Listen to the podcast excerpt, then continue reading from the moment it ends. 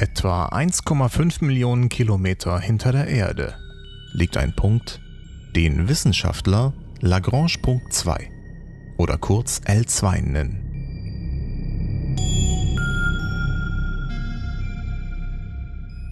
Hier gibt es ein Phänomen, das Astronomen ganz gelegen kommt. Denn alles, was sich dort befindet, behält seine Position bei.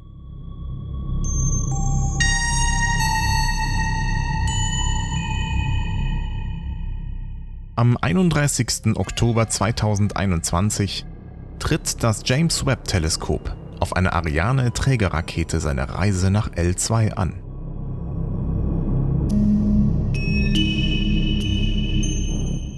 Der Nachfolger des Hubble Space Teleskops trifft dann nach circa einem Monat an L2 ein und kann endlich seiner eigentlichen bis zu zehn Jahre dauernden Mission nachgehen. Einen Blick so weit in die Vergangenheit werfen, wie es noch nie zuvor möglich war.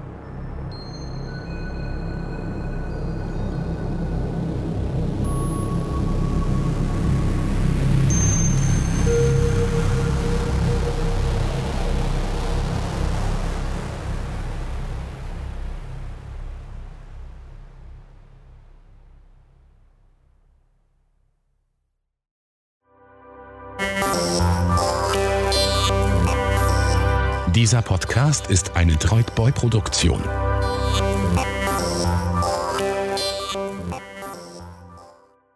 Hallo und herzlich willkommen zu Future Future.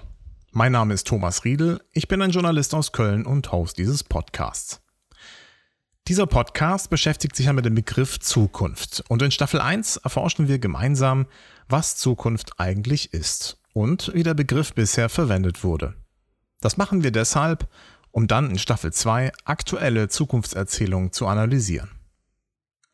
In Episode 1 habe ich bereits die Motivation hinter diesem Podcast, warum ich das mache und wie ich dabei vorgehe, genau erklärt. Außerdem auch die Frage gestellt, warum wir überhaupt an die Zukunft denken sollten. Und ich habe mit Sonja Peter Anderl über alternative, indigene, feministische Zukunftsentwürfe gesprochen. Wenn ihr diese Folge noch nicht gehört habt, lege ich die Ihnen und euch wärmstens ans Herz. In dieser Episode wollen wir den Begriff der Zukunft auf seine physikalische Beschaffenheit hin untersuchen. Was ist Zeit eigentlich aus Sicht eines Physikers und gibt es die Zukunft eigentlich? Und dazu habe ich mit Deutschlands berühmtestem Physiker gesprochen. Verehrte An- und Abwesende, wenn ihr den Rundfunk höret, so denkt auch daran, wie die Menschen in den Besitz dieses wunderbaren Werkzeuges der Mitteilung gekommen sind. Nein, Albert, nicht du. Ich meine den anderen. Mein Name ist Dr. Harald Lesch. Ich bin Professor für theoretische Astrophysik an der Ludwig-Maximilians-Universität in München und Professor für Naturphilosophie an der Hochschule für Philosophie in München. Ja. Das ist also Ihre Berufung, was Sie schon immer mal werden wollten.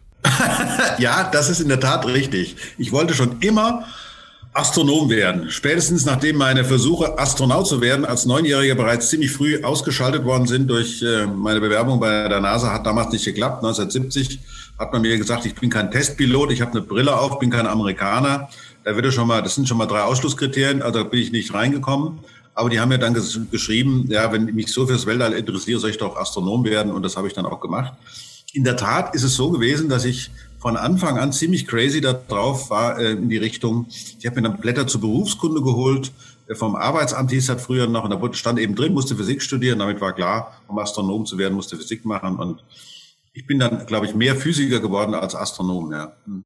Dass jetzt Professor Harald Lesch bei mir im Podcast ist, gibt mir endlich die Gelegenheit, diese eine Frage zu stellen, die mich schon seit einer ganzen Weile umtreibt. Was ist eigentlich Zeit aus Sicht der Physik? Parameter, eine Laufvariable eigentlich. Also äh, das, was wir in der Physik machen, ist wir suchen nach Naturgesetzen. Das äh, versuchen wir mit Beobachtungen, mit Experimenten und dann eben auch mit Theorien, die dann diese Experimente, äh, die die Ergebnisse von Experimenten vorhersagen. Und zu den Theorien gehören eben mathematische Gleichungen, also Naturgesetze. Und das sind meistens sogenannte Differentialgleichungen. Das heißt, eine Größe ändert sich mit der Zeit unter dem Einfluss von irgendwelchen Kräften. Was weiß ich, die Geschwindigkeit oder die Masse oder die Dichte oder die Temperatur oder irgendwas. Und da ist die Zeit aber ein reiner Laufvariable. Das heißt, ich kann in den Experimenten meine Zeit immer wieder auf Null stellen. Immer wieder. Ne? Kann ich wieder, ich kann die Kugel, wenn ich die von einer schiefen Ebene runterfallen lassen möchte, ja, dann lebe ich die Kugel wieder hoch, lasse sie wieder runterfallen und dann mache ich unglaublich viele Experimente.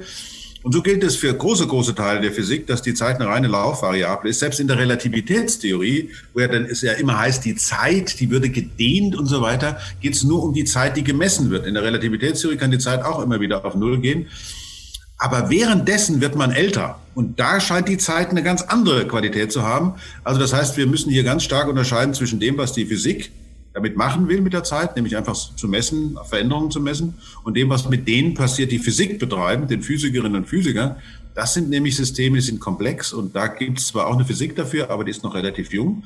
Und daher hat die Zeit eine ganz aktive, eine aktive, speziell eine überragende aktive Rolle. Das heißt, was wir so messen mit der Uhr, das ist eigentlich gar nicht Zeit. Das ist die Uhrzeit, also die Uhrzeit mit H. Also gab früher eine Naturzeit, äh, so zum Beispiel so ein Naturzeitrhythmus ist der, ähm, der Monat, also der, der Mond oder der Tag, der was mit den Bewegungen der Sonne zu tun hat, beziehungsweise mit der Rotation der Erde, so muss man besser sagen.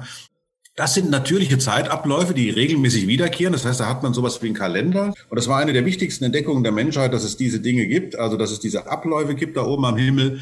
Also Sonne, Mond, dann die Sterne, wie die sich im Laufe des Jahres verändern. Das war natürlich ganz wichtig. Und das sind Abläufe, die sich immer wiederkehren. Und wenn die perfekt wiederkehren, dann würde man gar nicht unterscheiden können, ähm, ob irgendwie Zeit vergangen ist, weil die ja perfekt wiederkehren würden, so wie bei einer Maschine. Aber man selber wird dabei älter. Das heißt, es muss ganz unterschiedliche Zeitqualitäten geben, ähm, wo, wo einerseits die Zeit nicht mehr zurückgedreht werden kann, aber wenn man sie tatsächlich in einem ganz perfekten Experiment zurückdrehen würde, würde man es ja gar nicht merken. Und äh, deswegen ist die Physik eben eine messende Wissenschaft, eine empirische Wissenschaft, die Messungen vornimmt. Und bei diesen Messungen wird eine bestimmte Qualität von Zeit gemessen, nämlich das Wiederkehrende. Aber es wird eben nicht die Qualität gemessen, was während der Zeit passiert ist. Mhm. Ja, also, das, also wir, wir zum Beispiel sind Messinstrumente unserer eigenen Lebenszeit. Ja, aber ich verstehe das schon richtig, dass es eigentlich so etwas wie, wie die Materie, die ich anfassen kann, wie den Raum, den ich erforschen kann, die Zeit mhm. mit einer Uhr eigentlich nicht gemessen wird, sondern das ist sozusagen, wir haben uns darauf geeinigt als Gesellschaft, wenn die, wenn der, wenn die Sekunde so lang dauert, dann ist das mhm. cool, dann sind 60 Stück davon eine Minute und so. Und genau, das ist eher genau. eine Konvention wie, ähm, wie ja. die echte Zeit, also nicht wie Materie. Genau, also das ist so, das, das fängt ja schon damit an, äh, Raum kann man pachten, mieten, kaufen, ja. Zeit kann man nicht. So, also man kann es versuchen mit dem Satz Zeit ist Geld, aber äh, zum Beispiel man kann zweimal an den gleichen Ort zurückgehen, an exakt die gleiche Stelle, aber man kommt niemals in der Zeit zurück. Das heißt, die Zeit ist was völlig anderes als alle Dimensionen, die wir sonst so kennen. Alles.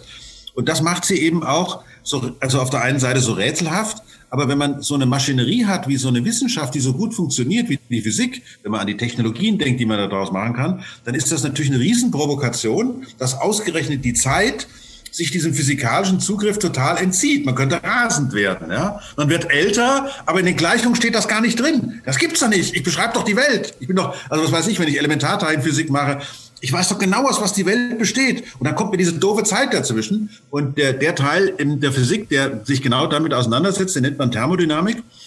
Und dann kommen dann so Begriffe auch wie Entropie zum Beispiel, wenn man frisch gezapftes Kölsch vor sich sieht, so mit schönem Schaumkrönchen noch oben drauf, dann weißt du natürlich nach einer Weile, wie das Kölsch aussehen wird, wenn es nicht getrunken hast, ist klar. Also das heißt, wir wissen alle, was passiert, wenn wir den Pflanzen kein, kein Wasser geben und so weiter und so weiter.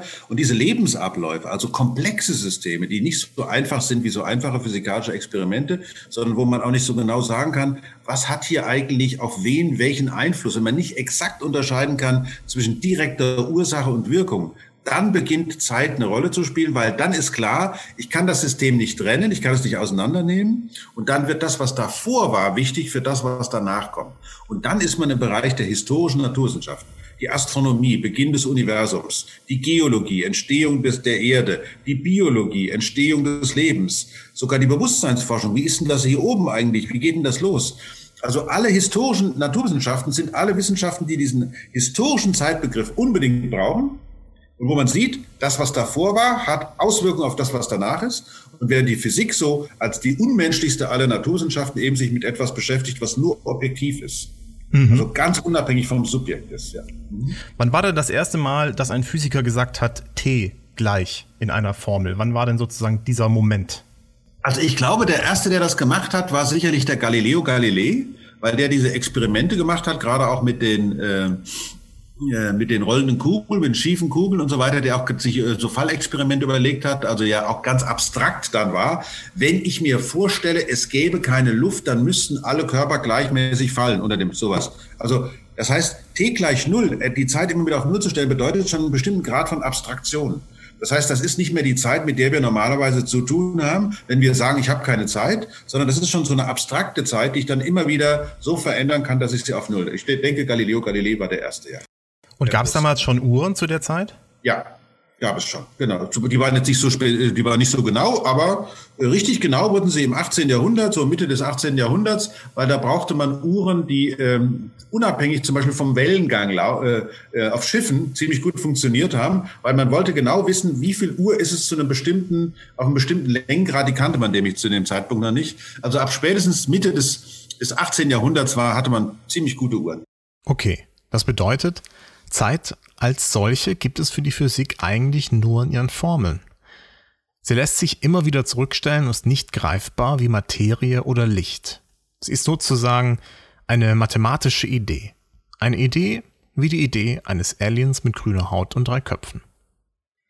Gleichzeitig haben wir aber zum Beispiel sowas wie das James Webb Teleskop, das bald ja an den Lagrange Punkt 2 fliegt, dort hoffentlich eine Weile bleibt und in die vergangene Zeit schaut. Bevor ich gleich danach frage, wie die Physik in die Zukunft schaut, interessiert mich erst einmal, wie es möglich ist, mit dem James Webb Teleskop in die Vergangenheit zu blicken. Naja, weil die Vergangenheit ist, ist eigentlich das Einzige, was uns zugänglich ist. Von da kommen die Informationen. Von der Zukunft kommt nichts, also quasi gar nichts. In der Tat, im Universum ähm, gibt es eben nichts, was sich schneller als mit Lichtgeschwindigkeit bewegen kann. Und manche Dinge sind so weit von uns entfernt, dass das Licht eben wirklich Milliarden Jahre zu uns unterwegs war. Das aber schon immer. Da das Universum sich auch noch ausbreitet, ist das Licht währenddessen röter geworden. Und damit äh, kann man praktisch heutzutage Fotografien abliefern aus einer Zeit, äh, als das Universum schlappe 600 Millionen Jahre alt war. Und es ist 19,82 mhm. Milliarden Jahre alt. Das ist schon mal ganz toll. Wieso kann ich das so genau sagen? Weil das Universum heute eine Temperatur von 2,71 Kelvin hat, also minus 271 Grad Celsius. Und es gibt eine Temperatur-Zeitrelation. Das ist das eigentlich Scharfe, wo ich eben von Thermodynamik sprach. Also ich kann die Temperatur eines Körpers, wenn ich seine Dynamik kenne, direkt mit seinem Alter zusammenbringen. Mit anderen Worten, wenn ich messe, das Universum expandiert, dann war es früher kleiner, ganz einfach, gestern schon, vorgestern auch schon. Und jetzt kann ich mir angucken, welche Temperatur hätte das Universum zu einem bestimmten Zeitpunkt gehabt, weil nämlich der Körper, wenn er expandiert, verringert er seine Temperatur und wenn er komprimiert wird, also wenn er immer kleiner wird, dann erhöht er sie wieder. Und so können wir sagen, dass heute auf den Tag genau, vor 13,82 Milliarden Jahren, jetzt um diese Uhrzeit, ist die Welt entstanden. Also, und zwar ziemlich genau kann man das machen. Und ähm, naja, deswegen äh, hat man so diese kosmische Zeit, das ist übrigens mhm. die Zeit entlang der wir, die wir auch nicht zurückfahren können. Das ist genau diese merkwürdige Zeit. Und äh, James Webb wird e-, eben feststellen, wie das damals so war, einen Blick in die tiefe Vergangenheit werfen können. Ja. Vielleicht muss man aber hier auch nochmal klarstellen, dass wir nicht die Vergangenheit anschauen, sondern das Jetzt. Aber weil das Licht eben so lange unterwegs war, kann es uns etwas über das sagen, was es vor 14 Milliarden Jahren emittiert hat. Und mit der Physik kann man doch aber auch die Zukunft vorhersagen, oder? Echt? Aber nur gedanklich. Also was wir wissen ist doch zum Beispiel, dass unsere Sonne irgendwann ausgebrannt sein wird. Dann wird's, äh, wird sie zu einem schwarzen Loch. Und selbst das schwarze Loch wird irgendwann vergehen. Und äh, insgesamt kühlt sich das Universum immer weiter ab. Also bestimmte Vorhersagen können wir doch machen. Und das ist dann auch nicht nur gedanklich, sondern die kann man ja mit einer gewissen wissenschaftlichen Präzision vorhersagen und die treten dann auf jeden Fall so ein. Wahrscheinlichkeit, ja, aber wir wissen zum Beispiel nicht, wann wird der FC Köln mal wieder deutscher Meister. Äh, also für, für komplexe Systeme, also wie wird sich das Klima entwickeln zum Beispiel und solche Sachen, da haben wir nur Projektionen, aber wir haben keine Vorhersagen in der Schärfe, wie wir das äh, in der Himmelsmechanik machen können. In der Tat sind die Dinge im Himmel viel leichter zu berechnen, weil da oben gibt es keine Reibung. Das heißt, da ist relativ wenig, äh, was jetzt die Bewegung zum Beispiel von Planeten um die Sonne oder die Bewegung der Sterne um das Zentrum der Milchstraße irgendwie hindern könnte. Ähm, was aber in fünf Milliarden Jahren passieren wird, wenn unsere Berechnungen stimmen, ist, dass die Milchstraße mit der Andromeda-Galaxie zusammenstößt. Und dann kann es passieren, dass unsere Sonne aus der Milchstraße rausgeschleudert wird und dann irgendwo anders hinfliegt. Aber die Planeten merken davon nichts, sie werden einfach mit der Sonne mitgezogen.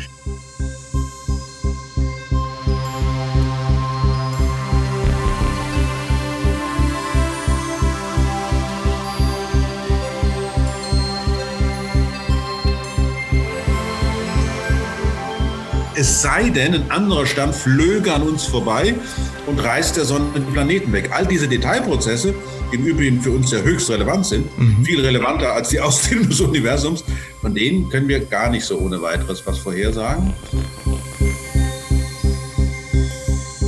Sondern nur so auf einer bestimmten Zeitskala. Aber in der Tat, Sie haben recht, wenn Sie so wollen, können wir kosmologisch unglaublich viel prognostizieren. Aber wenn es um die komplexen Systeme geht, hier vor Ort, da sind wir doch äh, sehr viel mehr ähm, auf ähm, ja, sehr schwierige Berechnungen angewiesen, wo wir gar nicht so lange was prognostizieren.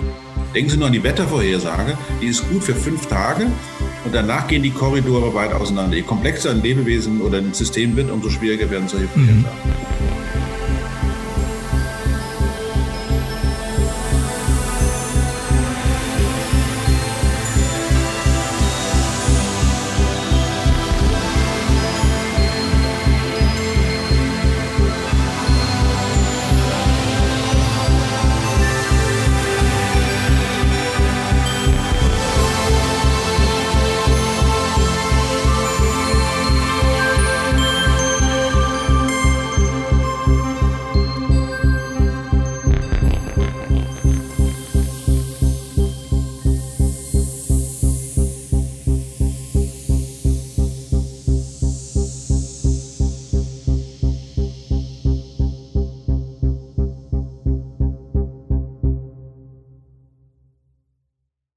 Und was die Entdeckungen der Physik mit der nahenden Umweltkatastrophe zu tun haben, das erfahren Sie nach der Pause.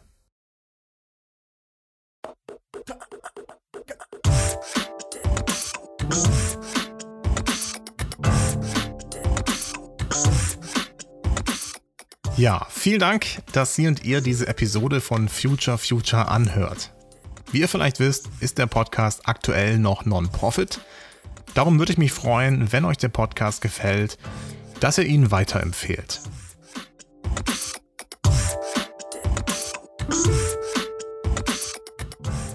Teilt ihn gerne auf Social Media, gebt dem Sternchen auf Apple Podcasts oder erzählt davon, wenn ihr mit Freunden wieder einmal bei einem Glas Wein zusammensitzt.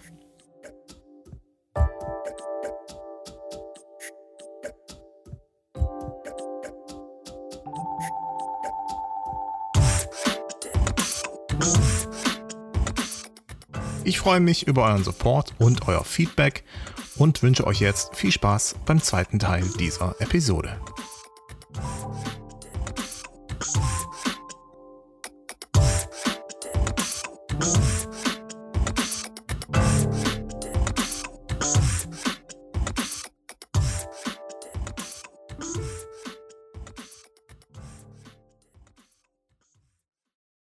Willkommen zurück, Future Future, Episode 2. Was ist eigentlich Zeit und damit Zukunft aus Sicht der Physik? Ich bin ganz ehrlich, dass Zeit aus Sicht der Physik eigentlich nur eine mathematische Idee ist, ist schon ein bisschen schade. Schließt es doch Zeitreisen aus. Trotzdem hat das Konzept der Zeit als Messung von Veränderungen auf unsere Gesellschaft einen wirklich erheblichen Einfluss ausgeübt, wie Harald Lesch mir weiter erklärt. Für die Physik beginnt der große Triumphzug mit der Himmelsmechanik. Ne? Also hier Kepler, Galilei hatten wir schon, dann kommt Isaac Newton. Auf einmal kann man alles am Himmel berechnen und wenn man alles berechnen kann, kann man Vorhersagen machen.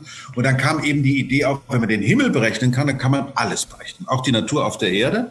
Und daraus ist dann in der Mitte des 18. Jahrhunderts auch die Idee geworden, Maschinen zu bauen, die eben Natur benutzen, Natur so verändern, wie wir es gerne hätten. Der, der ganze Gedanke, wir könnten Natur einfach ausbeuten ohne dass die Natur sich verändert, das ist ja ein Gedanke, als wenn die Natur eine Maschine ist. Eine Maschine kann man genau berechnen. Und da, da liegt für mich der, der, die Krux äh, des 21. und schon 20. Jahrhunderts, aber des 21. Jahrhunderts, dass wir noch nicht verstanden haben, erstens, dass wir ein Teil der Natur sind, dass die Natur die Grundlage unserer Lebens, unserer Lebensmöglichkeiten darstellt und dass Natur ein organischer Zusammenhang äh, ist, der alles andere als klar berechenbar, planbar und ähm, so, so, so maschinell ist. Also wenn man mhm. heutzutage sieht, wie, wie gerne man zum Beispiel in der, in, den Land, in der Landwirtschaft so Monokulturen, ja, am besten geradeaus, senkrechte Felder, klipp und klar und so weiter. Das ist das, was wir uns vorstellen, also bei der Produktionsseite. Erstens mal, also mal abgesehen davon, dass es für uns ästhetisch eine Katastrophe ist, wenn alles so monomanisch ist, aber das sind keine Naturräume mehr, in mhm. denen das gut funktioniert. Und daran sieht man, dass wir eigentlich den alten Gedanken, wir könnten das alles genauestens planen und berechnen, dass wir den aus dem 18. Jahrhundert bis ins Heute mitgenommen haben. Jetzt kommt die Abteilung Hiobs-Botschaften, sozusagen. Ja, der aktuelle Stand. Ich habe neulich mal einen Vortrag gehalten über sogenanntes Planetary Health Konzept, also die Gesundheit des Planeten. Und habe die Zuhörerinnen und Zuhörer gebeten, stellen Sie sich mal vor, wir wären in einem außerirdischen Raumschiff und würden uns die Vitaldaten unseres Planeten anschauen. Stichwort Kohlenmonoxidverteilung durch große Brände in Sibirien, Südamerika, in Afrika, in Nordamerika und so weiter. Stichwort Erwärmung der Meere, Versauerung der Meere, globale Temperaturerhöhung, Reduktion der Gletscher äh, und der arktischen Eises, das Antarktis und so weiter und so weiter. Zu welchem Resultat kämen wir? Diesem Planeten geht's nicht gut. Das wäre das Resultat. Der Planet ist viel zu warm geworden, viel zu schnell, viel zu warm geworden. Ähm, das ist eigentlich der Zustand und das bedeutet für uns eine Bedrohung unserer Gesundheit, weil die Gesundheit des Planeten gefährdet ist. Aber auch da ist ja das Ambivalente. Auf der einen Seite, Physik ist zuständig dafür, dass der Planet so ausgenommen worden ist. Auf der anderen Seite, bei der Energiewende braucht man aber wieder Physik, nämlich Windräder, Photovoltaik, Solarthermie und so weiter. Das sind ja alles physikalische Prozesse, die da wichtig sind.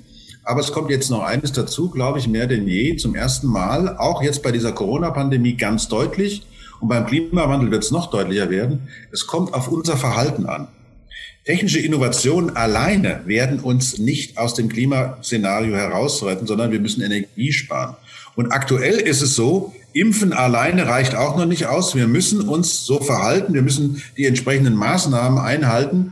Das heißt, es kommt tatsächlich auf eine Mischung von Naturwissenschaft und Ethik an, nämlich die Frage, was soll ich tun, was soll ich tun mit all den wissenschaftlichen Ergebnissen und gerade auch was die Zeit betrifft ähm, kommt es ganz genau auf diese Kombination an und nicht nur auf die wissenschaftliche Dimension allein. Lernen durch Schmerz nenne ich ja immer gerne die Methode, durch die die Menschen am effektivsten lernen. Äh, ich hoffe, wir können das ja irgendwann auch mal ohne Schmerz machen.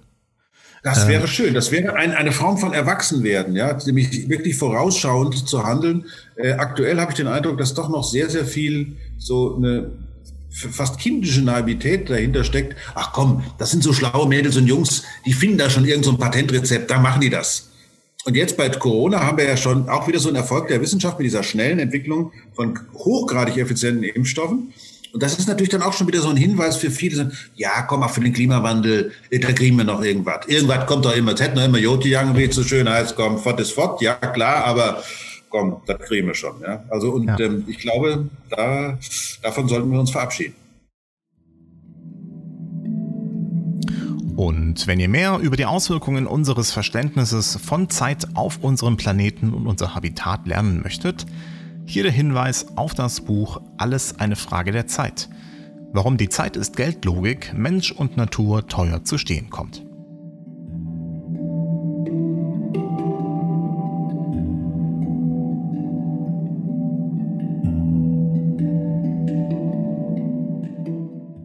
Ein Buch, das sich einreiht in all die vielen Bücher, die sich aktuell mit der Rettung unseres Habitats beschäftigen, aber auf eine Dimension ein besonderes Augenmerk legt. Die Zeit. Zitat Statt ihn auf dieses Memento Futuri zu beschränken, sollten wir uns anschauen, wie eng unser Umgang mit Zeit mit der herrschenden Verschleißkultur zusammenhängt, leite das Buch ein. Es thematisiert eine Monokultur der Urzeit. Es fordert, dass Zeit ist Geld wieder weniger wichtig wie die Naturzeit werden muss, also die Zeit, die die Natur braucht, um sich zu regenerieren. Drei Autoren geben in Alles eine Frage der Zeit ihren Blickwinkel in das Thema. Harald Lesch übernimmt die Rolle des Wissenschaftlers, der erklärt, wie es um die Natur steht. aber mit einem spannenden Aspekt, den man so selten zu hören bekommt, unserem Energieverbrauch. Lesch zeigt eindrucksvoll, wie energetisch verfettet die Gesellschaft ist, sozusagen an Energieadipositas leidet. Denn obwohl die Geräte immer effizienter würden, nehme der Energieverbrauch zu, was vor allem daran liegt, dass wir immer mehr Geräte haben. Die beiden anderen Autoren sind Vater und Sohn, Karl-Heinz und Jonas Geißler. Der Vater, ein emeritierter Professor für Wirtschaftspädagogik und Zeitforscher, dessen Aufgabe es ist, vor allem historisch zu argumentieren. Er verfällt bisweilen in idealistische Kulturkritik, die etwas zu sehr nach persönlicher Meinung schmeckt. Der Sohn, ein Speaker, Berater und Autor, der sich selbst Zeitraumgestalter nennt, der die zuvor dargestellten Probleme mit konkreten Lösungsansätzen zu ergänzen weiß. Insgesamt ein lesenswertes Buch mit einem sehr speziellen Fokus auf unsere aktuelle Ökokatastrophe, deren Verursacher vor allem wir Menschen sind. Alles eine Frage der Zeit, erschien 2021 im Ökom Verlag.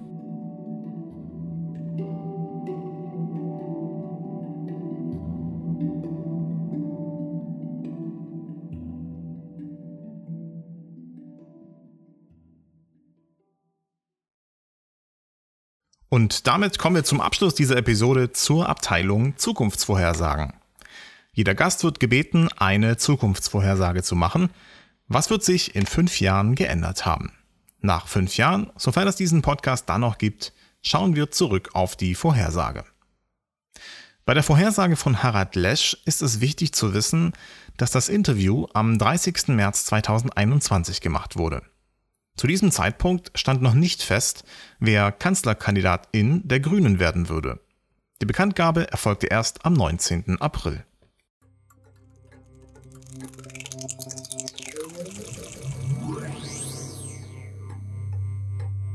Und das ist die Vorhersage von Professor Dr. Harald Lesch. Es könnte sein, dass wir in fünf Jahren ähm, eine wiedergewählte grün-schwarze Regierung haben, die äh, mit einer Kanzlerin Annalena Baerbock die nächsten Schritte äh, bei der Energiewende durchzieht, dass wir bei 60 bis 65 Prozent erneuerbaren Energien sein können bis dahin, wer weiß. Dass es wesentlich mehr Elektromobilität gibt, dass wir angefangen haben, Finanzausgleich zwischen Städten und den Landkreisen vorzuziehen, weil da werden die Windräder gebaut, da ist die Photovoltaik da. Und es wäre schön, wenn wir in fünf Jahren nicht nur die Corona-Pandemie als eine Sache bezeichnen können, die, ja Mensch, damals, das war eine harte Nummer, sondern auch als etwas, woraus wir richtig viel gelernt haben als Gemeinschaft. Ähm, denn alles, was da auf uns zukommt, können wir eigentlich nur gemeinschaftlich mit einer genossenschaftlichen Struktur. Und da hoffe ich sehr darauf, dass es davon in fünf Jahren mehr gibt.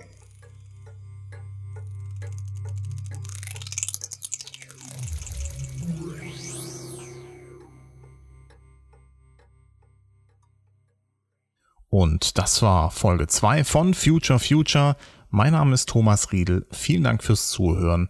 Und so geht's weiter in Folge 3.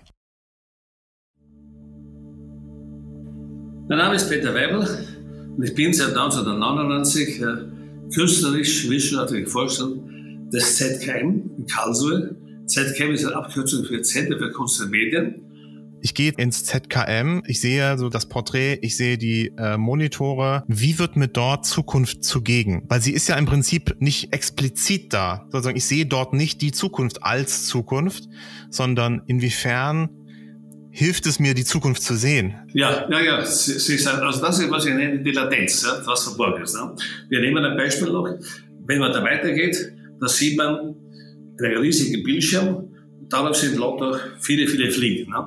Dann stehe ich vor diesem Bildschirm, da ist eine Kamera, ja, die stellt meine äh, Umrisslinie fest und die Fliegen formen die Umrisslinie von mir selber. Dann merke ich, okay, zum ersten Mal gibt es ein Porträt des Publikums selber. Ja.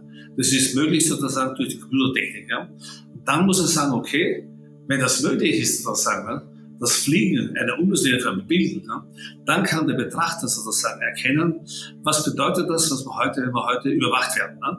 Also was bedeutet das, wenn ich durch die Straße gehe und überall gibt es Kameras, egal wo, am Bahnhof oder Bank, die mir aufnehmen. Er beginnt faktisch dann, und das ist was ich der Zuschauer wirklich zuspreche, dass er das kann. Ja. Er beginnt nachzudenken, ja. weil vor dem Foto merkt er nichts. Aber wenn er dort steht, er sieht sich selbst abgebildet sozusagen. Ne? Dann kann er anfangen zu nachdenken und sagen, okay, also wie spät steht die Zukunft? Habe ich Recht auf mein Bild? Ja? Und wer hat, oder wer hat Recht auf ein Bild? Das bedeutet, dadurch, dass mir etwas äh, bewusst wird, was mir vorher noch nicht klar war, kann ich Zukunft ergreifen. Ganz genau so ist es. Oder anders, ganz genau. Sie sagt, Herr Kollege,